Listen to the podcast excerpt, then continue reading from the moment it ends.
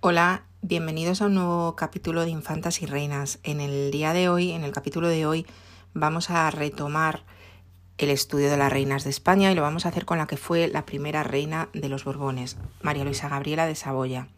Esta reina fue la primera esposa de Felipe V de Felipe de Anjou, que como sabéis fue el primer Borbón y el que vino al trono de España en el momento en que la línea austríaca española se extinguió por falta de hijos y herederos de Carlos II en el año 1700.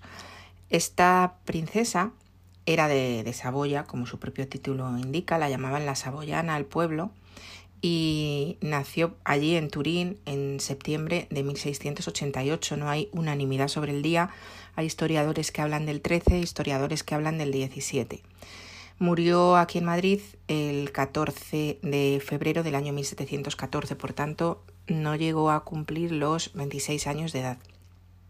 Esta princesa, como os digo, se casó muy joven con, el, eh, con Felipe V, pero fue una mm, reina que fue muy querida por el pueblo, como he dicho anteriormente, que la llamaban la Saboyana y que incluso tiene una anécdota cuando nació su primer hijo, el que luego sería el rey Luis I, y cuando lo fue a, presentar en la Basílica de Atocha, porque la, tradición ordenaba que los niños de la familia real fueran presentados en la Basílica de Atocha, llegó allí y se lo mostró al pueblo que estaba ya remolinado y les dijo algo así como aquí tenéis a vuestro Luisillo. Es la anécdota típica que hay de esta reina y que muestra un poco cómo el pueblo pues le tenía bastante afecto. Pues bien, esta es la reina de la que vamos a hablar hoy, la única reina de España que ha sido madre de dos reyes, de Luis I y de Fernando VI. Así que, bueno, pues vamos a empezar.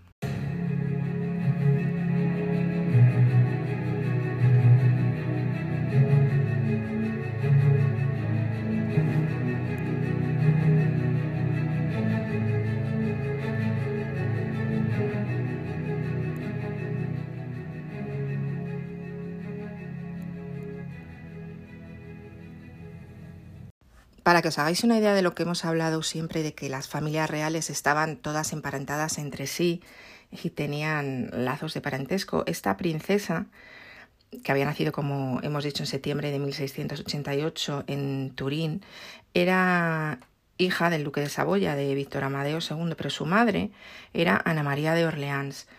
¿Quién era Ana María de Orleans? Pues era sobrina del rey Sol, de Luis XIV el monarca, digamos, que reinó sobre toda Europa casi durante el siglo XVII. Este monarca tan conocido y tan famoso tenía un hermano que era Felipe, el duque de Orleans, y entre los hijos que tuvo su hermano Felipe de Orleans estaba Ana María de Orleans, la madre de la reina que hoy nos ocupa. Pero fijaos que mm, una hermana de su madre, es decir, tía de María Luisa Gabriela, había sido también reina de España. Todavía no hemos hecho un capítulo sobre ella, pero Carlos II, que fue el último Austria, su primera esposa, con la que estuvo diez años casado y no tuvo hijos, era María Luisa de Orleans, tía de esta reina. Es decir, ella ocupó el trono de España que había ocupado su tía apenas, realmente apenas unos años antes, porque su tía había muerto pocos años antes de que ella llegara al trono español. Esto nos da una idea un poco de lo que ya hemos hablado más veces en este podcast, de la consanguinidad, de los lazos familiares intrincados entre unas dinastías y otras, etc.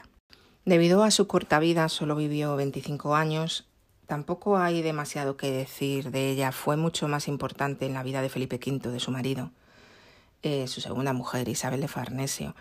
La, princesa María Luisa Gabriela se casó con Felipe V, el que era el primer Borbón, nieto del rey Sol, en, en septiembre de 1701.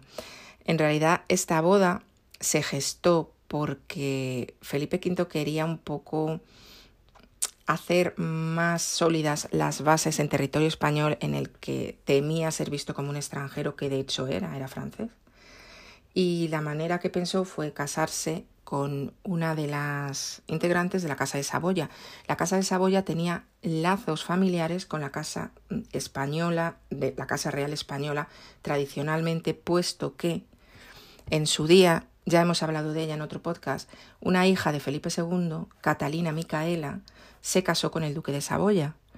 Y por lo tanto, todos los descendientes desde ese momento en Saboya tenían, bueno, lazos familiares evidentemente ya lejanos en esta época, pero se consideraba una casa real con bastante contacto con la española. Entonces, de esta manera se pretendió un poco afianzar sus bases como rey de España y por eso se casó con ella. Tuvieron, como hemos dicho, cuatro hijos, uno murió al nacer, Felipe Pedro murió con siete años y los dos que le sobrevivieron fueron Luis I y, y Fernando VI, que los dos llegaron a ser reyes.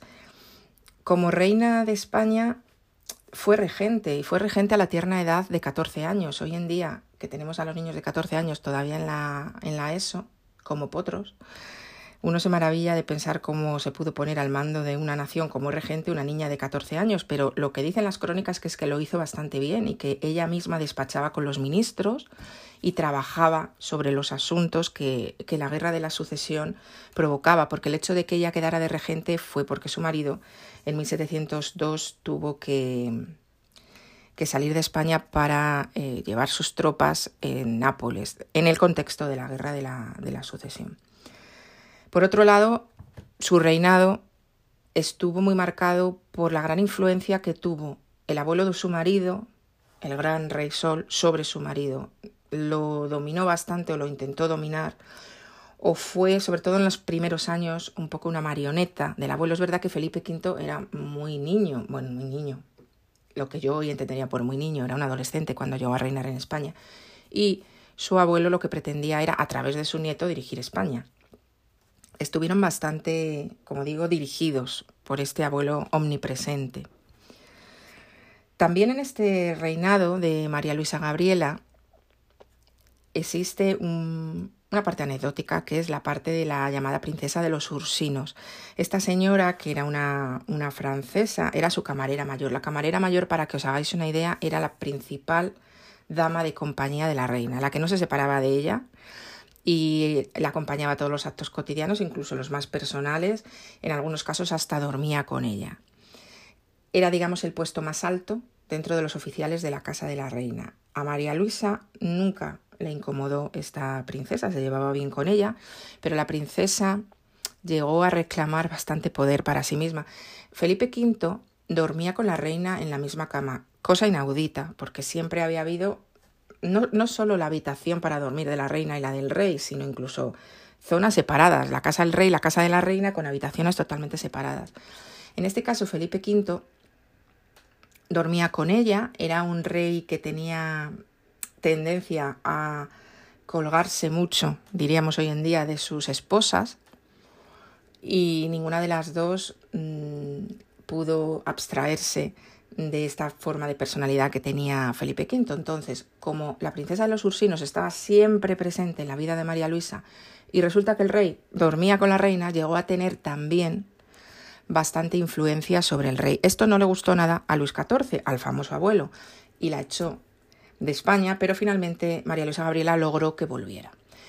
Pero aquí es donde viene la anécdota. Cuando María Luisa Gabriela fallece y Felipe V se vuelve a casar inmediatamente, en pocos meses, con Isabel de Farnesio, que fue la segunda esposa, ¿qué es lo que ocurre? Isabel de Farnesio entra en España en pleno invierno, un día con muchísima nieve, y la sale a, digamos, recibir un poco antes de llegar a, a Madrid, en concreto en Jadraque, la sale a recibir la princesa de los Ursinos, que ella pensaba que iba a volver a ser camarera mayor de la nueva reina.